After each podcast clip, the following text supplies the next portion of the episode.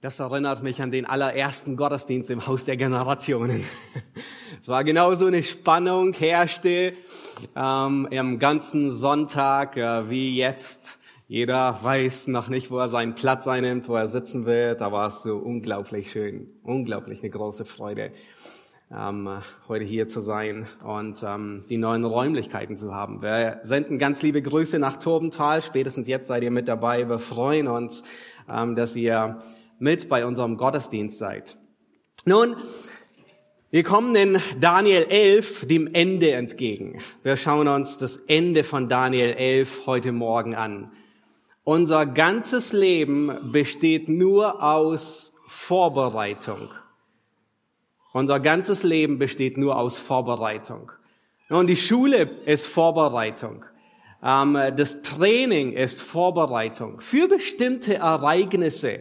Wir bereiten uns immer wieder vor für etwas Besonderes. Und wir wollen besonders vorsichtig sein bei dieser, bei diesem bestimmten Ereignis, auf das man sich vorbereitet, es nicht zu verpassen.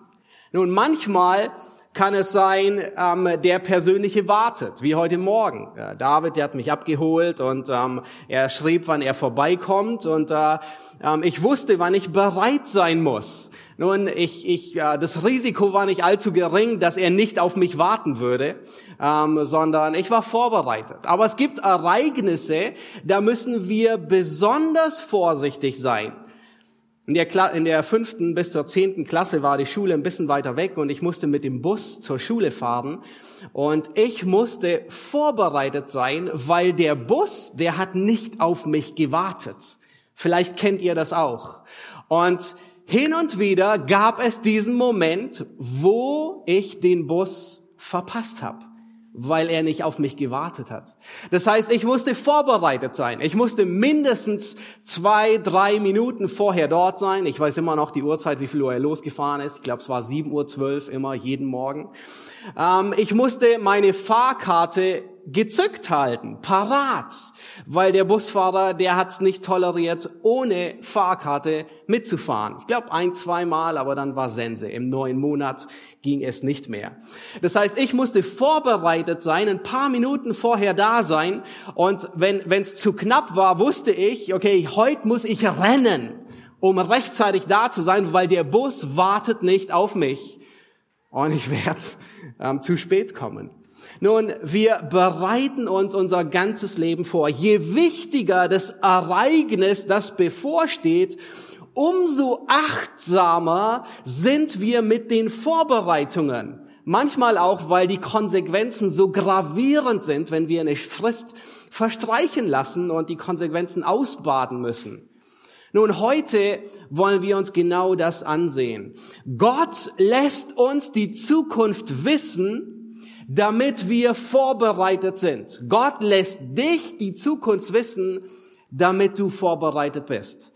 Heute werden wir uns insbesondere den letzten Teil von Daniel 11 ansehen, die Verse 36 bis 45. Ihr dürft sie gerne aufschlagen. Und ähm, wir werden uns auseinandersetzen mit dem Kommen und dem Gehen des Antichristen. Und vielleicht stellst du dir die Frage nun, was um alles in der Welt hat das mit mir zu tun? Ja, die Eröffnungspredigt ähm, in Kaulsdorf und wir werden mit dem Antichristen konfrontiert. Nun, wir werden sehen, es ist erheblich. Gott will, dass du die Zukunft kennst und vorbereitet bist. Hoffentlich nicht, um durch diese Zeit hindurchzugehen, sondern hoffentlich, um vorbereitet für seine Wiederkunft zu sein. Und wir haben gesehen, ich fasse es kurz zusammen, diese drei Kapitel, Daniel, Kapitel 10, 11 und 12, das ist eine einzige Begebenheit. Nun, es ist vermutlich, zumindest von dem, was wir ähm, beschrieben haben, es ist die aufwendigste Mission in der ganzen Engelgeschichte. Warum? In Kapitel 10, da wird berichtet, wahrscheinlich war es der Erzengel Gabriel, der zu Daniel geschickt wird, und er wird ganze 21 Tage aufgehalten. Er wird ausgebremst. Er muss kämpfen gegen den Fürsten von Persien. Ist wahrscheinlich ein Dämon, der ihn aufgehalten hat, die Botschaft zu überbringen. Gott investiert so viel, ungeheuer viel in diese drei Kapitel Botschaft wie sonst kaum. Ja, zunächst 21 Tage kämpfen, um überhaupt eine Botschaft an den Mann zu überbringen. Und das macht deutlich, wie wichtig diese Botschaft ist. Gott wollte, dass Daniel und besonders das Volk Israel diese Botschaft bekommt. Und dann haben wir drei Kapitel, ganze drei Kapitel füllt Gott. Und allein Kapitel 10, das erste Kapitel dieser dreien, beschreibt nur die Hintergründe. Also offensichtlich ist diese Botschaft Gott wichtig. Und er sagt in Kapitel 10, Vers 14, nennt er das Ziel, nämlich Gott will, Einblick geben, was deinem Volk, also was dem Volk Israel am Ende der Tage begegnen wird. Das heißt, der Schwerpunkt liegt auf dem Ende der Zeit. Nun, Daniel, vor dieser katastrophalen Ankündigung, was hier alles geschieht, sieht Daniel den Auferstand, sieht Daniel Christus. Er sieht den Messias. Und das ist, was ihn stärkt, was ihm Gewissheit, Zuversicht, Hoffnung gibt, diese katastrophale Zeit zu übergehen. Es ist ähnlich wie bei Johannes, der zu Beginn der Offenbarung, er sieht diese fürchterliche Zeit und allein diese Zeit zu sehen muss offensichtlich so schlimm sein, dass man es gar nicht aushalten würde. Und vorher muss er Christus sehen, weil nur Christus Halt im Leben gibt und nur Christus ihn festhält, ihm Stabilität und Gewissheit gibt. Nun Kapitel 11, damit hatten wir uns dann die letzten Male auseinandergesetzt. Ja, es, äh, es erscheint einem, als würde man sich ja, Zentimeter für Zentimeter durch den Dschungel der Prophetie hindurch arbeiten mit einer Machete ähm, und, und Stück für Stück nach vorne sich arbeiten. Ähm, wir hatten uns angesehen, dass in Kapitel 11 zunächst die Prophetie über Persien da war. Ihr erinnert euch sicherlich an Ahasveros, den Mann von Königin Esther, die später Königin wurde. Und er bietet alles auf gegen das Reich Griechenland. Und er versenkt, die Griechen versenken die ganze Flotte in der Schlacht von Salamis. Nun dann haben wir gesehen, dass, dass das griechische Reich beginnt, an den Horizont des Weltgeschehens zu kommen, besonders mit Alexander dem Großen. Und dann zerfällt es und es etablieren sich zwei größere Reiche, nämlich ähm, das äh, Nordreich in Syrien ähm, und das äh, Südreich in Ägypten, ähm, das auch das Ptolemäische Reich genannt wird. Und andauernd ist Krieg zwischen diesen beiden. Ihr erinnert, euch vielleicht noch an die Grafik, an die Karte, die ihr gesehen habt. Ähm, und wo immer wieder in dieser Diadochenzeit ähm, in den Versen 5 bis 20 ähm, der Krieg erwähnt wird.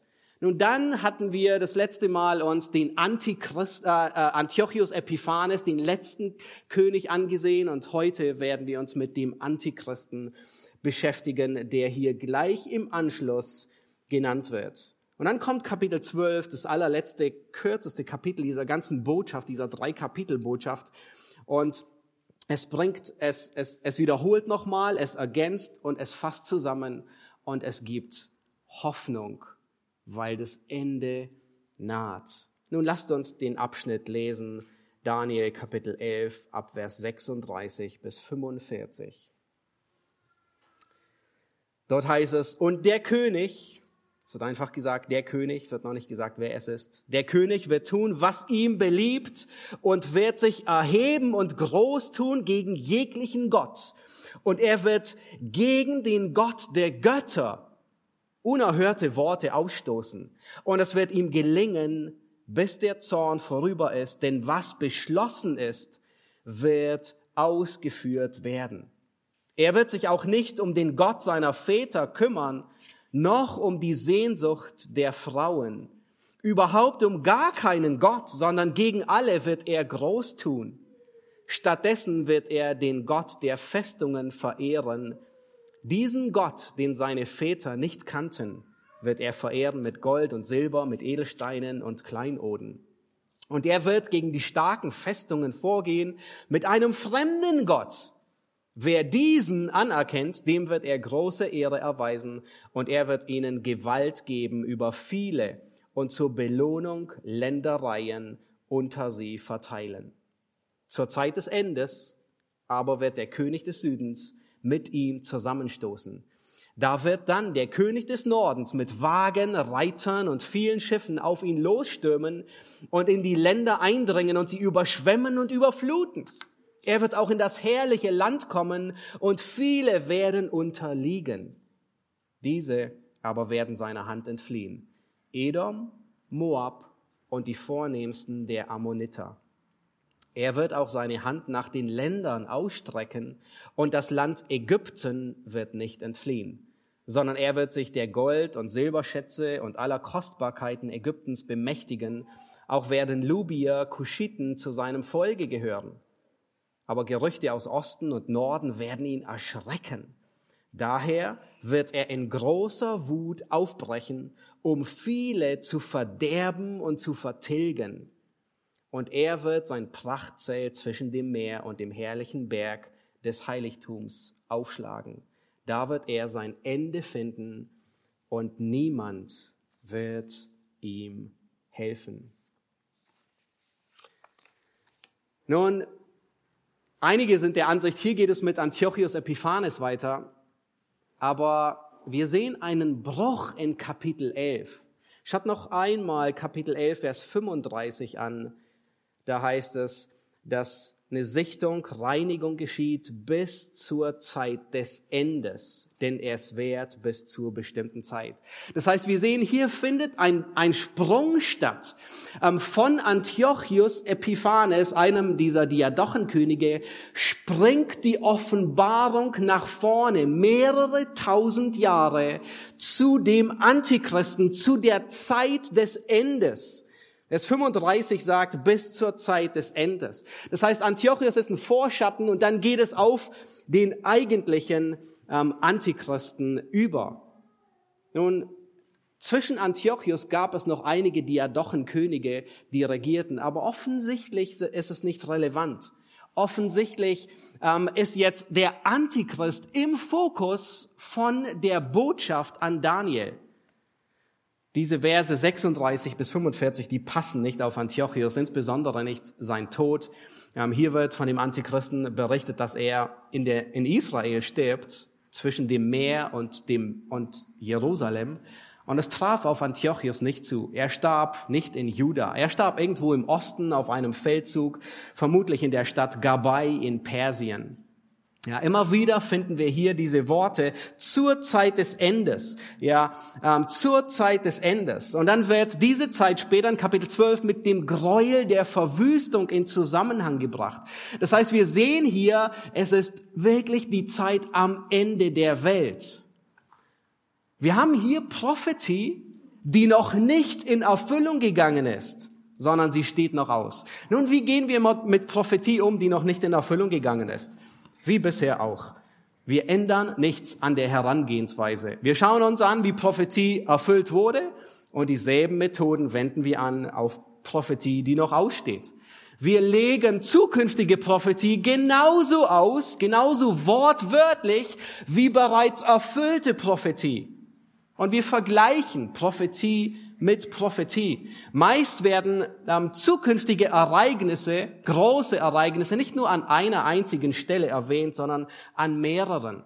Und äh, ich habe ins Wochenblatt euch ein paar weitere Stellen ähm, reingeschrieben. Ja, einige Stellen, die auch von dieser Zeit sprechen, sind Daniel 9, ähm, da Matthäus 24, 2. Thessalonicher 2, Offenbarung ähm, 11 bis 19. Das heißt, das sind viele Stellen, die ähm, von dieser Zeit, die wir uns anschauen, sprechen. Wie legen wir Prophetie aus, die noch bevorsteht? Immer, wir lesen hin und wieder von Dingen, die wir uns schwer vorstellen können, weil sie beinahe realitätsfern sind oder so unmöglich sind, dass man gar nicht denkt, oh, das kann wirklich geschehen. Aber wisst ihr was? Das kann ich mir nicht vorstellen, ist kein Argument in der Prophetie. Und so häufig treten wir in der Prophetie auf, auf Aussagen, wo wir sagen, oh, das kann ich mir nicht vorstellen, dass das geschieht. Aber das ist kein Argument. Ich bin mir sicher, in den vergangenen zwei Jahren hast du diesen Satz schon oft überdacht. Das konnte ich mir noch nie vorstellen. Was alles geschehen ist. Ich konnte mir noch nie vorstellen, dass Toilettenpapier in Deutschland knapp wird. Oder viele andere Dinge, dass du zum Teil in manche Läden nicht hineingehen darfst. So vieles ist geschehen, was wir uns nie hätten vorstellen können. Und es ist kein Argument. Manchmal, insbesondere wird es gerne dort verwendet, wo zum Beispiel von einem Tempel geredet wird und man annehmen muss, da muss ein Tempel sein. Yep. Ist das ein Problem, dass es wieder einen Tempel gibt? Ja, es ist dann ein Problem, wenn dieselben Ingenieure da sind und arbeiten, die am Berliner Flughafen gearbeitet haben. Weil dann wird so ein Tempel nie fertig. Aber dass ein Bau auch schnell vonstatten gehen kann, das sehen wir momentan in Grünheide. Ähm, dass äh, Tesla in, in, in, in einer rasanten Zeit exorbitant viele Dinge schaffen kann. Das heißt, offensichtlich sind Dinge möglich. Und wie gehen wir mit Prophetie um, die noch bevorsteht? Wir sind genauso exakt, wie die Schrift exakt ist. Und wir lehnen uns nicht aus dem Fenster bei Aussagen, wo wir nicht präzise sein können. Nun, das fällt uns, und ihr werdet sehen, beim Durchgehen sprechen wir von Dingen, die in der Zukunft geschehen. Das heißt, wir können so präzise sein, wie die Bibel präzise ist, aber wir müssen so offen sein, wie die Bibel offen ist.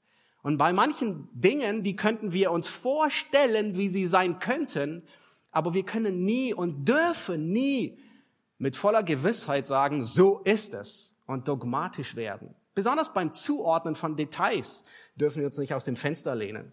Ja, wir lesen von König des Nordens und manche sagen, ist es Russland, ist es China oder was auch immer. Ähm, gerade auch in der Vorbereitungszeit viel, viel gelesen und aber steht da nicht da.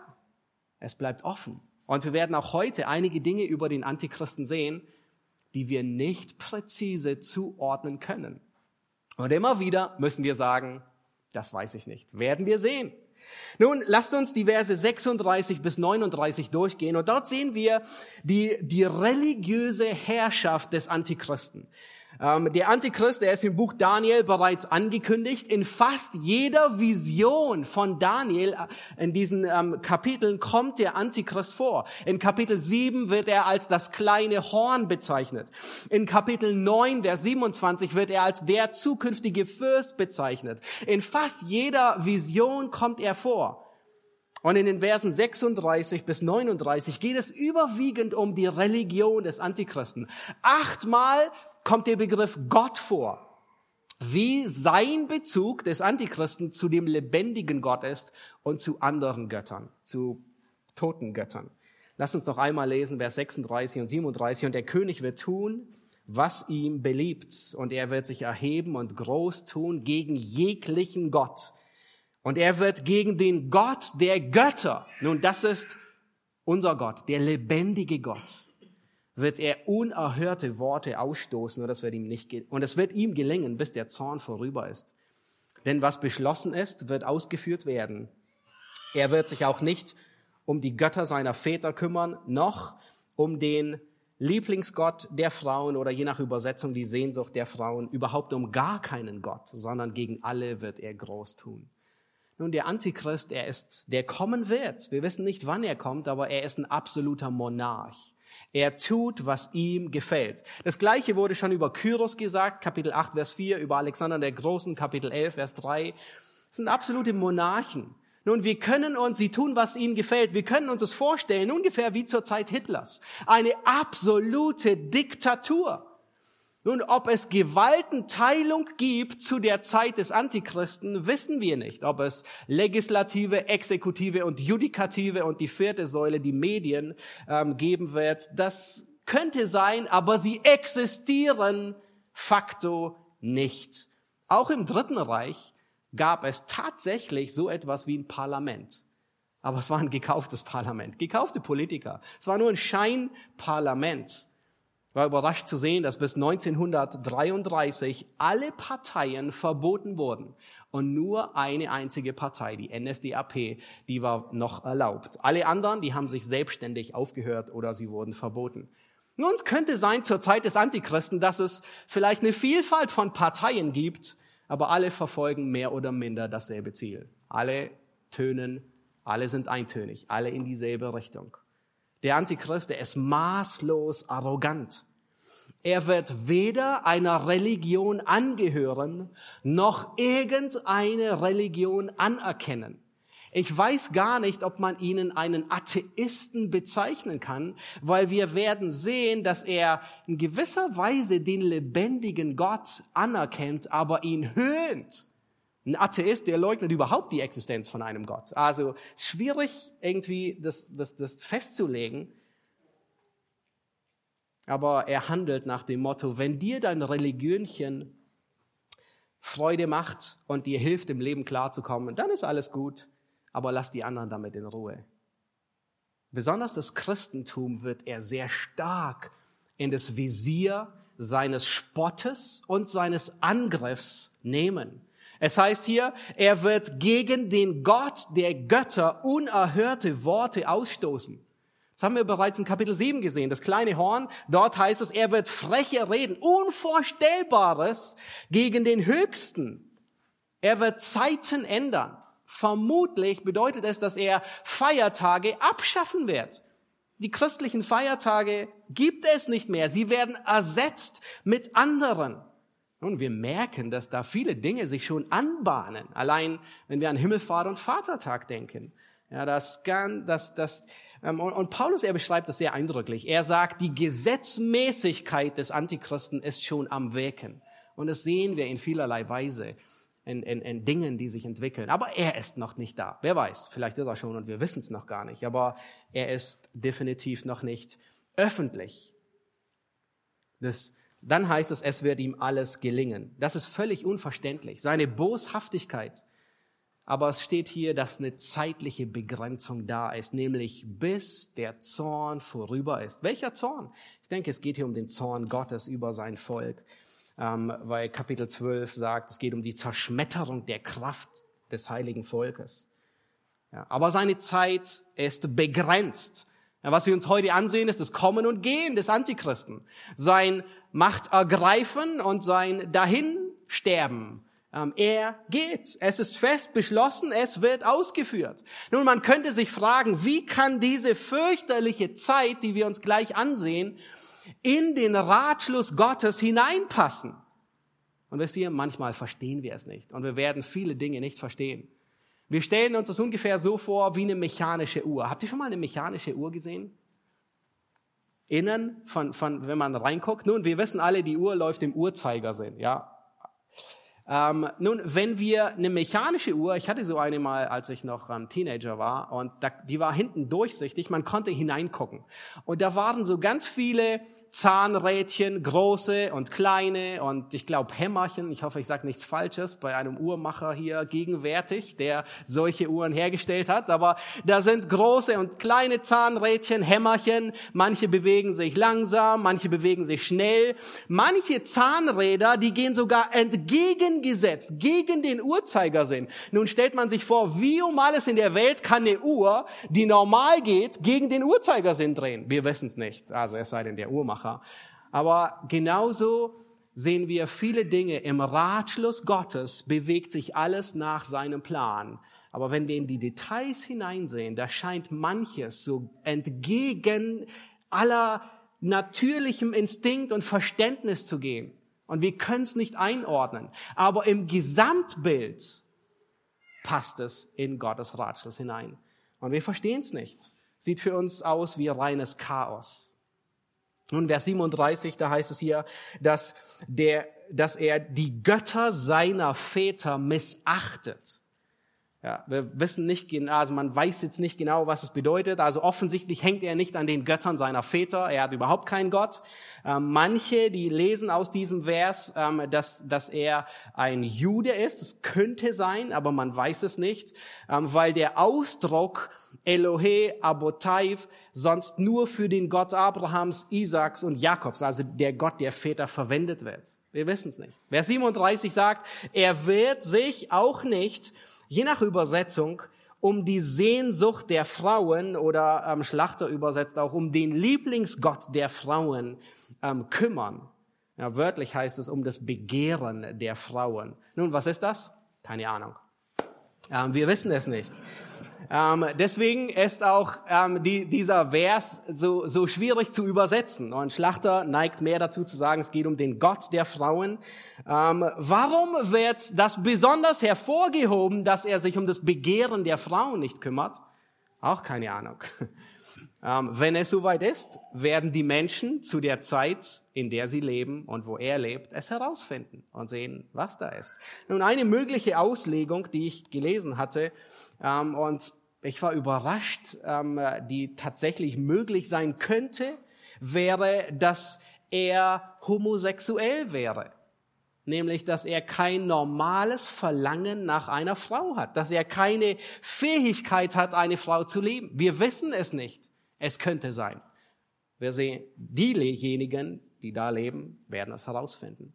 Und dann heißt es, überhaupt um gar keinen Gott, sondern gegen alle wird er groß tun. Wörtlich heißt es, er wird keine Beachtung schenken irgendeinem Gott, sondern sich über alles erheben. Er ist vollkommen verdreht oder auch pervers in einer Sprache formuliert. Er kümmert sich nicht um seine Familienzugehörigkeit. Seine Familienbande ist ihm vollkommen gleichgültig. Er kümmert sich nicht, seine, da ist keine natürliche Zuneigung zu Frauen. Er kümmert sich um überhaupt gar keinen Gott. Und die Welt ist bereit heute mehr denn je für einen derartigen Führer. Mehr denn je wie vor 15 Jahren, weil viele aus demselben Holz gestrickt sind. Und genauso beschreibt Paulus den Antichristen in 2. Thessalonicher 2. Er sagt, der Sohn des Verderbens, ein Mensch der Sünde, der Gesetzlose. Er hat keine Moral, er hat keine Ethik, vielmehr legt er selbst fest, was gut und böse ist. Im 2. Thessalonicher 3, Vers 4, da sagt Paulus den Thessalonichern, lasst euch von niemand in irgendeiner Weise verführen. Denn es muss unbedingt zuvor der Abfall kommen und der Mensch der Sünde geoffenbart werden, der Sohn des Verderbens, der sich widersetzt und sich über alles erhebt, was Gott oder Gegenstand der Verehrung heißt, so dass er sich selbst in den Tempel Gottes setzt und als Gott ausgibt, sich selbst für Gott ausgibt. Nun, wir sind nicht weit entfernt von diesen Zeiten, näher denn je, aber wir wissen nicht, wann sie beginnen. Er wird sich selbst für Gott ausgeben. Und dann lesen wir in Daniel 11, Vers 38 weiter. Stattdessen, also er kümmert sich über, um gar keinen Gott. Und nun lesen wir, stattdessen wird er den Gott der Festungen verehren. Nun, warte mal. Haben wir nicht gelesen, er kümmert sich um gar keinen Gott und jetzt kümmert er sich doch um einen Gott? Nun lass uns weiterlesen. Diesen Gott, den seine Väter nicht kannten, und er wird verehren mit Gold und Silber, mit Edelsteinen, Kleinoden. Er wird sich gegen die starken Festungen vorgehen mit einem fremden Gott. Wer diesen anerkennt, dem wird er große Ehre erweisen und er wird ihnen Gewalt geben über viele und zur Belohnung Ländereien unter sie verteilen. Nun sieht es nicht erst nach einem Widerspruch aus. Erst kümmert er sich um gar keinen Gott und dann hat er doch einen Gott der Festung. Nun, ja, es sieht nach einem Widerspruch aus, aber es ist kein Widerspruch. Und ich denke, dass hier die fortschreitende Offenbarung uns mehr Einsicht gibt. Ja, wir gehen zu Offenbarung 13 und ich denke, Offenbarung 13 fasst das, was hier geschieht, sehr gut zusammen. Das heißt, wir müssen lernen immer wieder, dass manchmal sehen Dinge aus wie ein Widerspruch. Und hier zwischen Daniel bis Offenbarung sind 600 Jahre vergangen bis es offensichtlich wurde, dass, hey, doch kein Widerspruch da drin steht. In Offenbarung 13, Vers 5, da heißt es, es wurde ihm ein Maul gegeben, große Worte und Lästerungen zu reden, 42 Monate zu wirken und es tat seinen Mund auf zur Lästerung gegen Gott, um seinen Namen zu lästern. Das hatten wir schon gesehen. Ja, der Antichrist, er lästert Gott, er macht sich lustig über Gott. Und dann sehen wir, dass er Anbetung einfordert. Das heißt, und alle, die auf der Erde wohnen, werden es, das Tier, den Antichristen anbeten, nämlich alle, deren Namen nicht geschrieben stehen im Buch des Lebens des Lammes, das geschlachtet worden ist von Grundlegung der Welt an. Und dann später in Vers 11, ähm, in, in, in Offenbarung 13, da erscheint ein zweites Tier. Und es gibt die ganze Vollmacht dem ersten Tier. Und dieses zweite Tier bewegt, dass alle, die auf der Erde wohnen, die Kleinen wie die Großen, die Reichen und die Armen, die Freien und die Knechte, das Bild des ersten Tieres anbeten. Also wen beten sie an? Sie beten jemanden an, richtig? Das Tier werden sie anbeten. Und sein Mahlzeichen werden sie annehmen an die rechte Hand oder an die Stirn. Nun, das Mahlzeichen ist nicht BioNTech, ist nicht Johnson Johnson, auch nicht Moderna. Nur um das nochmal deutlich zu machen, ähm, für manche, wo äh, Verwirrung herrscht. Ja, das ist ein totalitäres Regime, das hier beschrieben wird. Es geht sogar so weit in der Zeit des Antichristen, dass man weder kaufen noch verkaufen kann, ohne sein Mahl anzunehmen. Ich glaube, es ist ein Vorgeschmack von dem, all dem, was wir momentan durchleben. Es ist nur ein Vorgeschmack, es ist noch nicht die Zeit, die reelle Zeit. Nun, was sehen wir? Er verachtet Religion und vielmehr macht er sich selbst zur Religion, die für alle Menschen, die auf der Erde sind, bindend wird und zu der primären Religion wird. Solange sie ihm Loyalität und Anbetung bringen, können sie tun und lassen, was sie wollen aber primär gilt sie dem Antichristen. Nun lass uns übergehen zu den nächsten Versen, ähm, Vers 40 in Daniel 11, und wir schauen uns die militärische Herrschaft des Antichristen an. Nun, wir haben uns bis jetzt die religiöse Herrschaft des Antichristen angesehen, und nun kommen wir in den nächsten Versen zu der militärischen Herrschaft des Antichristen. Lass uns Vers 40 lesen. Da heißt es, zur Zeit des Endes aber wird der König des Südens mit ihm zusammenstoßen da wird dann der König des Nordens mit Wagen, Reitern und vielen Schiffen auf ihn losstürmen und in die Länder eindringen und sie überschwemmen und überfluten. Nun, diese Verse bis 43, die sind geprägt von militärischen Begriffen, von Eindringen, Überschwemmen, Unterliegen, nicht entfliehen, ja und noch mehr. Das heißt, diese Verse, und hier äh, Vers, Vers 40, zur Zeit des Endes. Das betont nochmal, es geht um das Ende. Es betrifft Israel nicht während der Zeit von Antiochus Epiphanes, nicht während der 70-jährigen, äh, während äh, 70 nach Christus die Zerstörung, sondern um das Ende der Weltzeit. Hier wird noch einmal von dem König des Südens und dem König des Nordens ähm, geredet. Wer sind die? Wir wissen es nicht. Man weiß es nicht. Ja, bisher im selben Kapitel war der König des Nordens Syrien, das Seleukidische Reich. Bis jetzt im selben Kapitel war der König des Südens Ägypten, das Ptolemäische Reich. Wird es wieder so sein? Werden diejenigen sehen, die zu der Zeit hier auf Erden sind. Man weiß es nicht. Kann sein, muss nicht sein. Es wird sich zeigen. Und dann heißt es, er er wird in die Länder eindringen, sie überschwemmen, überfluten und, äh, und, und, und alles einnehmen. Wir hatten schon gesehen in Vers 39, dass er starke Festungen einnimmt.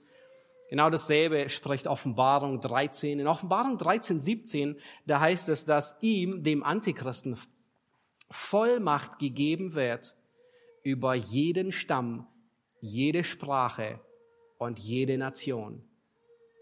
Und er wird mit, mit zwei Mitteln wird er agieren, was wir sehen werden. Er wird mit Verführung agieren und mit absoluter Härte. Und beides gekoppelt. Er ist ein Meister der Verführung. Nun, wenn Satan, stellt euch vor, Satan schafft es, sich zu verkleiden als Engel des Lichtes. Nun, sein Lehrling, was wird sein Lehrling tun? Genau dasselbe. Alle Medien werden ihn als den großen Helden der Menschheit feiern. Und man könnte sich vorstellen, dass er in vielen Talkshows auftritt und immer wieder der Held ist, immer wieder redet, sehr gewieft reden kann. Aber wir merken, selbst wenn man nicht gewieft reden kann, das wird einem auch verziehen. Nun, vielleicht wird ihm sogar der Friedensnobelpreis verliehen. Wir wissen es nicht. Könnte sein. Aber einige werden ihn durchschauen. Und sehr wahrscheinlich auch politische Führer von einigen Ländern. In der Offenbarung lesen wir, dass der Antichrist drei Könige demütigen wird. Nun, das ist die seichte Form von umbringen und eliminieren. Warum? Weil sie sich ihm in den Weg stellen, weil sie ihn als den Herrscher der ganzen Welt nicht anerkennen. Und wir sehen beides. Der Antichrist, der operiert mit Verführung. Er ist der Meister der Tarnung und man erkennt ihn nicht. Und da, wo Menschen skeptisch sind, da wird er mit aller Brutalität unterdrücken und seine zweite Taktik anwenden, nämlich Terror, Angst, Schrecken und Druck. Jeden Widerstand wird er brutal niederschlagen. Und das sehen wir sogar in diesem Kapitel, weil er hört von Gerüchten, die er niederschlagen will.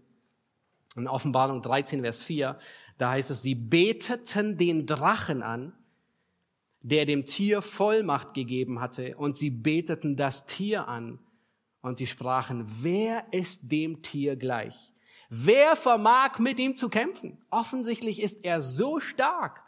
In 2. Thessalonicher 2, da sagt Paulus, dass sein Kommen von dem Antichristen durch die Wirkung Satans hervorgebracht wird. Und dann sagt er, unter Entfaltung aller betrügerischen Kräfte, Zeichen und Wunder und aller Verführung. Also er operiert mit Verführung und wenn das nicht hilft, dann packt er seine Keule aus und unterdrückt, wie es nur geht. Er ist extrem mächtig. Ihm wird alle Macht gegeben. Er wird Zeichen und Wunder tun. Unvorstellbar. Wir lassen uns weiterlesen, Daniel 11, Vers 41 bis 43. Dort lesen wir, er wird auch in das herrliche Land Israel kommen und viele werden unterliegen. Diese aber werden seiner Hand entfliehen. Edom, Moab und die vornehmsten der Amoriter, Ammoniter. Er wird auch seine Hand nach den Ländern ausstrecken und das Land Ägypten wird nicht entfliehen, sondern er wird sich das Geld, das, das Gold und Silberschätze und alle Kostbarkeiten Ägyptens bemächtigen auch werden Lubier und Kuschiten, das sind ähm, Afrika, der Bereich, zu seinem Gefolge gehören. Nun, wenn wir diesen Text mit anderen Texten vergleichen, dann können wir davon ausgehen, ungefähr, dass es in der Mitte dieser sieben Jahre Trübsalzeit geschieht. In der Mitte der letzten Jahrwoche. Nun, es könnte auch sehr gut möglich sein, dass, dass dieses Manöver hier der Zeitpunkt ist, in dem der Gräuel der Verwüstung in Jerusalem aufgestellt wird. Weil Daniel 12, das, das Kapitel später sagt, dass das genau dreieinhalb Jahre sein wird, das Gräuel der Verwüstung. Und hier ist offensichtlich noch einmal der Nahe Osten im Mittelpunkt. Der Antichrist, er wird alles verschlingen, auch Ägypten, was sonst zu den Verbündeten von Israel gehörte. Aber Edom, Moab und ein Teil der Amoriter wird nicht entkommen. Nun, ihr seht es auf der Karte. Ähm, warum ausgerechnet diese Länder ähm, jenseits des Jordan, Edom, Moab und Ammon? Warum ausgerechnet die? Wir wissen es nicht. Wie schaffen sie es, dem Antichristen zu entkommen? Weiß man auch nicht. Es könnte gut sein, dass es sich hierbei um die Begebenheit handelt, die in Offenbarung 12 erwähnt wird. In Offenbarung 12, da wird ähm, von, von dem Drachen Satan berichtet, der wütend ist auf die Frau, die den Messias hervorbringt, auf Israel. Ähm, und ähm, er geht hin und verfolgt das Volk. Und dort heißt es in Offenbarung 12, Vers 6, und die Frau floh in die Wüste. Also es ist die Zeit des Antichristen, wo sie einen von Gott bereiteten Ort hat, damit man sie dort 1260 Tage lang ernähre. Das heißt, offensichtlich flieht ein Teil von Israel in die Wüste. Nun, es wird nicht gesagt, welche Wüste. Es wird gesagt in Daniel, dass diese drei irgendwie nicht auf, auf, auf der Karte des Antichristen sind. Warum auch immer sind sie verschwunden, nicht sichtbar. Area 52. Warum? Wir wissen es nicht. Es könnte gut möglich sein, dass in dieser Zeit Israel dort Schutz, Unterschlupf findet. Weil Offenbarung 12 spricht von dem Erzengel Michael und Daniel 12 spricht von dem Erzengel Michael. Also sehr, sehr ähnliche Begebenheiten. Nun lass uns weitergehen und uns den letzten Teil anschauen, nämlich das Ende des Antichristen.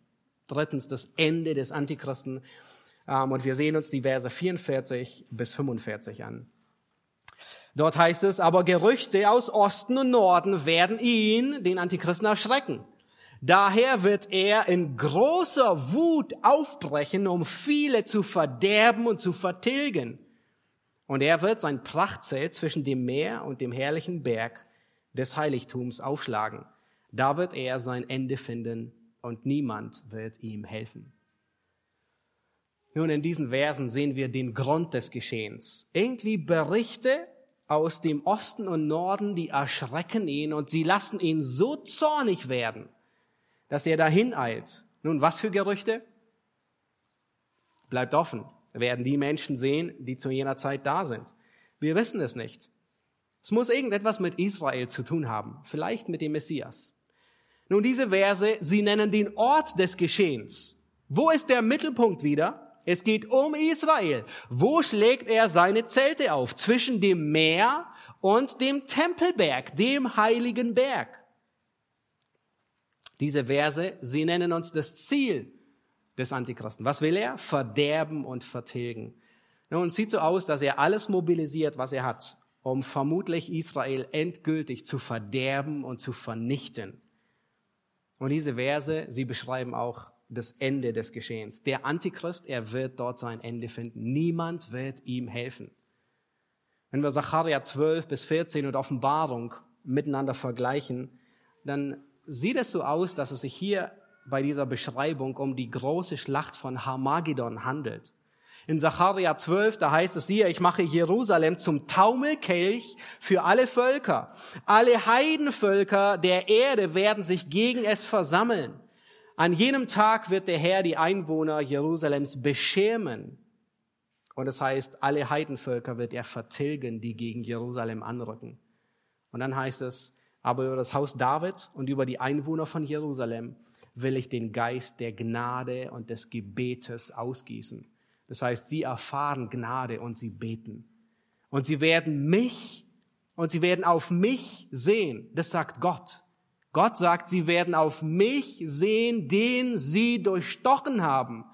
Ja, sie werden um ihn klagen, wie man klagt um den Eingeborenen, den einzig geborenen Sohn. Und sie werden bitterlich über ihn Leid tragen, wie man bitterlich Leid trägt über den Erstgeborenen. Diese Zeit, die Drangsal Jakobs wird sie auch genannt, das ist eine schwere, schwere Zeit für die Juden. Der Antichrist, er wird den Holocaust übertreffen. Zwei Drittel der Juden sterben, heißt es in Zacharia.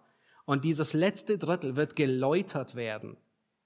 Aber dieses letzte Drittel wird den anschauen, den sie durchbohrt haben. Und damit geht die Prophetie von Jesaja 53 in Erfüllung. Sie werden den ansehen, den sie vorher verworfen haben. Nun, und was geschieht dann? Hier stößt der falsche König auf den wahren König. Und in Offenbarung 19 und in Sacharja 14 wird beschrieben, wie es ausgeht, als der wahre König auf den falschen König stößt. In Sacharja 14, Vers 9 heißt es, und der Herr wird König sein über die ganze Erde. An jenem Tag wird der Herr der Einzige sein und sein Name der Einzige. Oh, wisst ihr, wer der wahre König ist?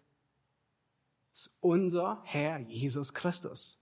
Er ist der wahre König. Der Antichrist ist nur ein Fake-König. Und dann heißt es in Offenbarung 19, in Zusammenhang mit dieser Schlacht von Hamagedon über Christus und er trägt an seinem Gewand und an seiner Hüfte den Namen geschrieben, König der Könige und Herr der Herren. Und wisst ihr, was geschieht, wenn der wahre König kommt? Und wir werden gleich ein Lied singen von dem wahren König. Jesaja 9, das sind Stellen, die wir besonders jetzt zu der Vorweihnachtszeit lesen. Jesaja 9, Vers 6, da heißt es, die Mehrung der Herrschaft. Das heißt, seine Herrschaft wird vermehrt. Und was bedeutet seine Herrschaft? Und der Friede wird kein Ende haben. Oh, was für ein Gegenteil zu der Herrschaft des Antichristen, der nur unterdrückte, Angst und Schrecken verbreitet. Und in Jesaja heißt es, und er wird sein Reich gründen und festigen mit Recht und Gerechtigkeit. Von nun an bis in Ewigkeit. Der Herr, der Eifer des Herrn, der Herrscher wird dies tun. Es ist nicht großartig. Mein Gott hat die Geschichte niedergeschrieben, bevor sie geschieht. Nun, man würde fast sagen, ein Roman, der dann irgendwann ausgespielt wird. Und das zeigt uns die Liebe Gottes und die Allmacht und seine Weisheit. Er würde uns das nicht geben, wenn er uns nicht lieb hätte. Er würde uns all das nicht berichten, wenn wir nicht wüssten, dass er allmächtig ist. Weil er könnte nicht sagen, was geschehen würde. Nein, er hat alles unter Kontrolle. Nun, für wen gilt dieser Abschnitt hier aus Daniel 11? Schaut euch Kapitel 12, Vers 4 an. Dort sagt der Engel an Daniel und sagt, hey, für wen gilt diese Botschaft? Der Engel sagt, du aber, Daniel, verschließ diese Worte und versiegle das Buch bis zur Zeit des Endes. Nun, er soll es versiegeln. In anderen Worten, man, man, man wird nicht alles verstehen, was hier steht. Und ihr habt es gesehen, wir, wir lesen es und wir verstehen, was da geschrieben steht, aber wie wird es sich ausspielen? Kein blassen Schimmer. Und dann heißt es, viele werden darin forschen und die Erkenntnis wird zunehmen. In der Endzeit, während der Antichrist regiert, gibt es Menschen, die die Bibel lesen. Und sie werden Daniel 10, 11, 12 lesen. Sie werden die Offenbarung lesen. Und sie werden sehen, wie vor ihren Augen das geschieht, was da steht. Und die restlichen, die haben auch die Bibel. Ihnen ist es vollkommen gleich. Sie wollen die Wahrheit nicht sehen. Sehenden Auges sehen sie nicht. Und vielleicht denkst du, okay, also wenn der Text nicht uns gilt, sondern den Leuten am Ende der Trübsal, warum plagen wir uns damit ab? Nur das ist so wie Logarithmusformeln und Funktionen in, in Mathematik Oberschule, Oberstufe. Die braucht kein Mensch für das, fürs Leben. Ja. Aber ich möchte zum Schluss zu Matthäus 24 übergehen. Und da möchte ich euch bitten, Matthäus 24 aufzuschlagen. In Matthäus 24 finden wir nämlich genau dasselbe Szenario. Jesus redet über das Ende der Weltzeit obwohl es die Jünger, zu denen er spricht, gar nicht betrifft. Sie werden, die zwölf Jünger, mit denen er redet, die betrifft es gar nicht, was er sagt. Aber Jesus will, dass sie das Ende kennen, auch wenn sie nicht persönlich hindurchgehen. Es wird Menschen geben, die durch diese Zeit hindurchgehen. Genauso wie diese Verse für Daniel ein Trost waren, genauso wie diese Verse für uns ein Trost sind, auch wenn wir nicht hindurchgehen, genauso sind diese Verse ein Trost, insbesondere für die Menschen, die durch diese Zeit hindurchgehen werden. Und so wie unsere Kinder die Tage bis Weihnachten zählen, so werden die Menschen, die zu der Zeit leben, die Tage zählen, die 1260 Tage, bis die Tortur zu Ende ist. Und obwohl Jesus hier in Matthäus 24 eine Zeit beschreibt, die seine Jünger nicht sehen werden, seine zwölf Jünger. Nun schreibt er immer wieder, gibt er immer wieder Aspekte, nennt er, die seinen Jüngern gelten. Schaut euch Vers 42 an. Und ich denke, der ist so wichtig. Ich habe ihn sogar extra als Wochenblattvers ganz vorne drauf gedruckt. In, Matthäus 24 sagt er, so wachet nun, da ihr nicht wisst, in welcher Stunde euer Herr kommt. Jesus, er berichtet über Matthäus 24, die Ölbergrede, alles was kommt. Und immer wieder sagt er zwischendurch, seid wachsam, seid wachsam. Ihr wisst nicht, wann der Herr kommt. Nun, Jesus will, dass du jederzeit bereit bist für seine Wiederkunft. Egal, ob es heute Abend sein wird oder ob die ganze Welt noch 300 Jahre sich drehen wird. Er will, dass du in diesem Spannungsfeld lebst, jederzeit bereit für sein Kommen und nicht wissen, wie lange sich die Welt noch drehen wird. Und deswegen nennt er uns den Zeitpunkt nicht, weil er weiß, wenn wir den Zeitpunkt kennen würden, dann was würden wir tun? Uns auf die faule Haut legen, weil wir wissen, der Bus kommt erst dann und dann. Wir würden, manche, die würden sagen, okay, wenn er da kommt, nun, dann, dann verkaufen wir alles, was wir haben, wir ziehen weiße Kleider an, wir gehen auf einen Berg und warten auf Christus. Ich frage mich hier in Berlin, welcher Berg das am besten sein würde. Das wäre wahrscheinlich ein Müllberg, tragischerweise. Nun wisst ihr, das haben Menschen tatsächlich gemacht. in den 70ern, in den 80er Jahren vollkommen frustriert. Sie haben irgendwie ausgerechnet, wann Christus kommen würde, obwohl er sagt, man weiß es nicht. Aber auf der anderen Seite würden wir genauso vom Pferd herunterfallen und wir würden uns wahrscheinlich hier auf Erden so einrichten, als würden wir die Ewigkeit hier verbringen. Das haben wir beim ganzen Bau von den Räumen auch immer gesagt. Wir verbringen die Ewigkeit nicht hier. Deswegen sind auch überall noch Kanten und Ecken und nicht alles ist perfekt, weil wir ganz sicher die Ewigkeit nicht hier verbringen werden. Nun, Jesus, er beendet seine Ölbergrede vom Ende der Welt. Wisst ihr mit was? Mit zwei Gleichnissen. Und auf die möchte ich kurz eingehen, weil sie so wichtig und so relevant sind für uns. Das heißt, was wir hier gesehen haben, ist eine Zeit, die uns gar nicht betrifft. Okay, so what? Warum mit diesem Logarithmus und so auseinandersetzen? Geht uns gar nichts an. Und so ging es den Jüngern damals auch in Matthäus 24.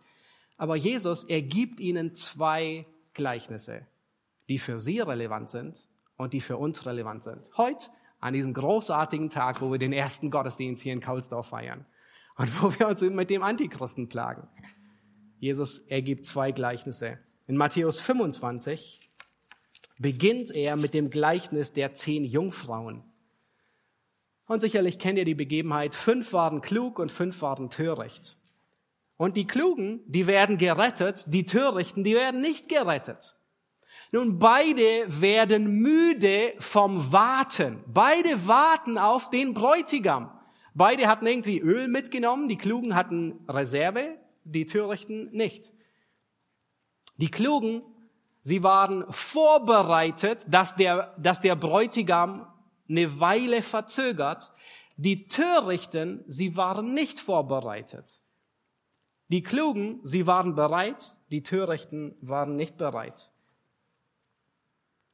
Die Törichten, hört gut zu, sie waren dem Bräutigam nicht bekannt. Als sie zurückkommen vom Ölkaufen und an die Tür klopfen und sagen, tun's auf, da sagt der Bräutigam, ich kenne euch nicht. Nun, sie kannten irgendwie den Bräutigam, Vielleicht haben Sie irgendwo in einem Magazin mal etwas über ihn gelesen. Vielleicht haben Sie irgendwo etwas von ihm gehört, irgendwo an der großen Tafel etwas von ihm gesehen. Jesus Christus spricht oder so. Aber als Sie dem Bräutigam begegnen, da sagt der Bräutigam zu Ihnen, ich kenne euch nicht. Und ich möchte dich ernsthaft fragen heute Morgen, kennst du den Bräutigam? Nein, nicht kennst du ihn, sondern kennt er dich. Kennt der Bräutigam dich. Weil er kennt nur seine Schafe. Und zwar die Schafe, die ihm nachfolgen. Und wenn er dich nicht kennt, dann wird es einen Moment geben, wo nicht nur, wo du nicht nur den Bus verpasst und du wünschst, du würdest die Zeit um eine Minute zurückdrehen, sondern wo das schlimmste Desaster geschieht, nämlich der Bräutigam ist gekommen und du warst nicht bereit kennst, kennt der Bräutigam dich? Das ist die entscheidende Frage. Freust du dich auf den Bräutigam? Freust du dich auf den Herrn? Oder freust du dich nur dem Leid und dem Chaos in so einer verrückten Welt zu entkommen? Liebst du wirklich den Herrn? Freust du dich, ihm zu begegnen? Oder willst du einfach nur das Leid nicht mehr ertragen und das Chaos, das hier gerade herrscht? Und Jesus sagt am Ende dieses Gleichnisses, darum wachet, denn ihr wisst weder den Tag noch die Stunde, in welcher der Sohn des Menschen kommen wird.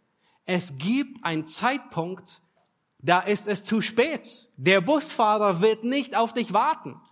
Aber dann ist es nicht ein menschlicher Busfahrer, sondern der himmlische Busfahrer. Er wird nicht auf dich warten. Und du kannst dem Bus auch nicht hinterherlaufen, weil es ist der letzte Bus, der dort ankommt.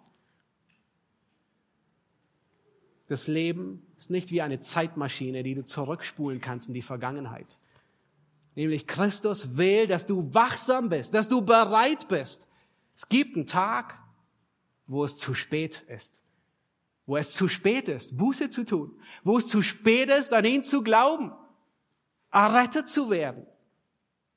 Heute, wenn du seine Stimme hörst, dann verstocke dein Herz nicht, sondern schreie zu ihm wie wir gelesen haben, dann wird der Geist der Gnade und des Gebetes auch dich erreichen. Nicht nur die Israeliten am Ende, sondern du wirst Gnade erfahren und du wirst zu ihm schreien, dass er dich errettet. Das zweite Gleichnis, das Jesus, mit dem Jesus hier endet in Matthäus 25, und das ist diese Begebenheit der Endzeit. Das zweite Gleichnis ist das Gleichnis von den anvertrauten Talenten. Und zwar, es beschreibt das Gleichnis, dass der Herr des Hauses verreist und er hinterlässt jedem seiner Knechte ein paar Talente, dass sie wirtschaften sollen. Je nach Fähigkeiten. Dem einen gibt er fünf Talente, dem anderen zehn, dem anderen eins und so weiter. Und bis auf den letzten gehen alle an die Arbeit. Jeder liebt seinen Herrn und jeder arbeitet für ihn. Jeder investiert für das Reich Gottes. Und plötzlich, völlig unerwartet, der Herr hat sich gar nicht angekündigt, kommt er zurück. Und jeder, bis auf den letzten, hört folgenden Satz. Recht so, du guter und treuer Knecht. Du bist über wenigem treu gewesen. Ich will dich über vieles setzen. Gehe ein zur Freude deines Herrn. Und hoffentlich willst du das hören und ich auch. Wir wollen treu sein. Nun, die, die Worte, die wir gelesen haben und mit denen wir uns auseinandergesetzt haben, sind weit entfernt oder nah entfernt. Wir wissen nicht, wann sie kommen. Nun, was haben wir damit zu tun? Wir sollen vorbereitet sein. Du sollst bereit sein, wann Christus wiederkommt. Nun Frage an dich, was würdest du ändern an deinem Leben, wenn Christus unangekündigt heute Abend wiederkommen würde? Wie würdest du deinen Tag anders planen? Denk einfach nur mal darüber nach. Die Gemeinschaft nachher, das Reden miteinander nachher. Das Mittagessen, würdest du Mittagessen? Wahrscheinlich schon. Jetzt hätte ich mit hungrigem Magen oben ankommen. Die Gemeinschaft in der Familie. Nun, was würdest du ändern, angenommen, er würde heute Abend kommen? Und gleichzeitig stellt sich auch die Frage, wie würdest du dein Leben planen, wenn er in 300 Jahren noch nicht kommen würde, sondern erst in 300 Jahren. Und in diesem Spannungsfeld müssen und sollen wir leben und wollen wir leben. Christus will, dass du in diesem Spannungsfeld lebst. Du weißt nicht, ob er heute Abend zurückkommt oder erst in mehreren Jahren, sondern du wirst bereit sein. Und das ist die immer wieder in ganzen Matthäus 24 und Matthäus 25 die Botschaft Christi an seine Jünger. Darum wachet und seid bereit. Ihr wisst nicht, wann er zurückkommt. Ist dein Leben gekennzeichnet von Wachsamkeit?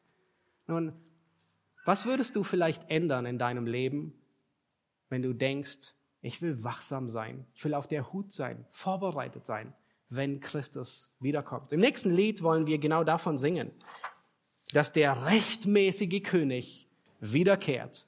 Und eines Tages heißt es dort in der Strophe, wenn der König wiederkehrt, wird sich beugen jedes Knie vor Gott dem Herrn. Oh, ich will nicht, wenn ich dort bin, mit leeren Händen stehen.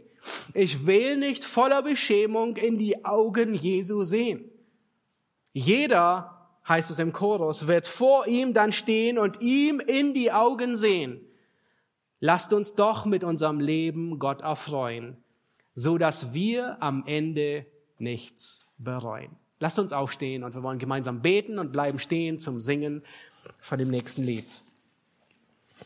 Herr Jesus Christus, wir preisen dich, dass du uns Offenbarung gibst bevor sie geschieht. Herr, du hast sie niedergeschrieben, Jahrhunderte, sogar Jahrtausende, bevor es geschieht. Und wir sehen darin deine Allmacht, dass du souverän bist über das ganze Weltgeschehen. Wir sehen deine Allwissenheit, deine Allgegenwart, aber insbesondere deine Liebe zu uns Kindern, dass du uns wissen lässt, wie das Ende sein wird. Und du gibst Hoffnung.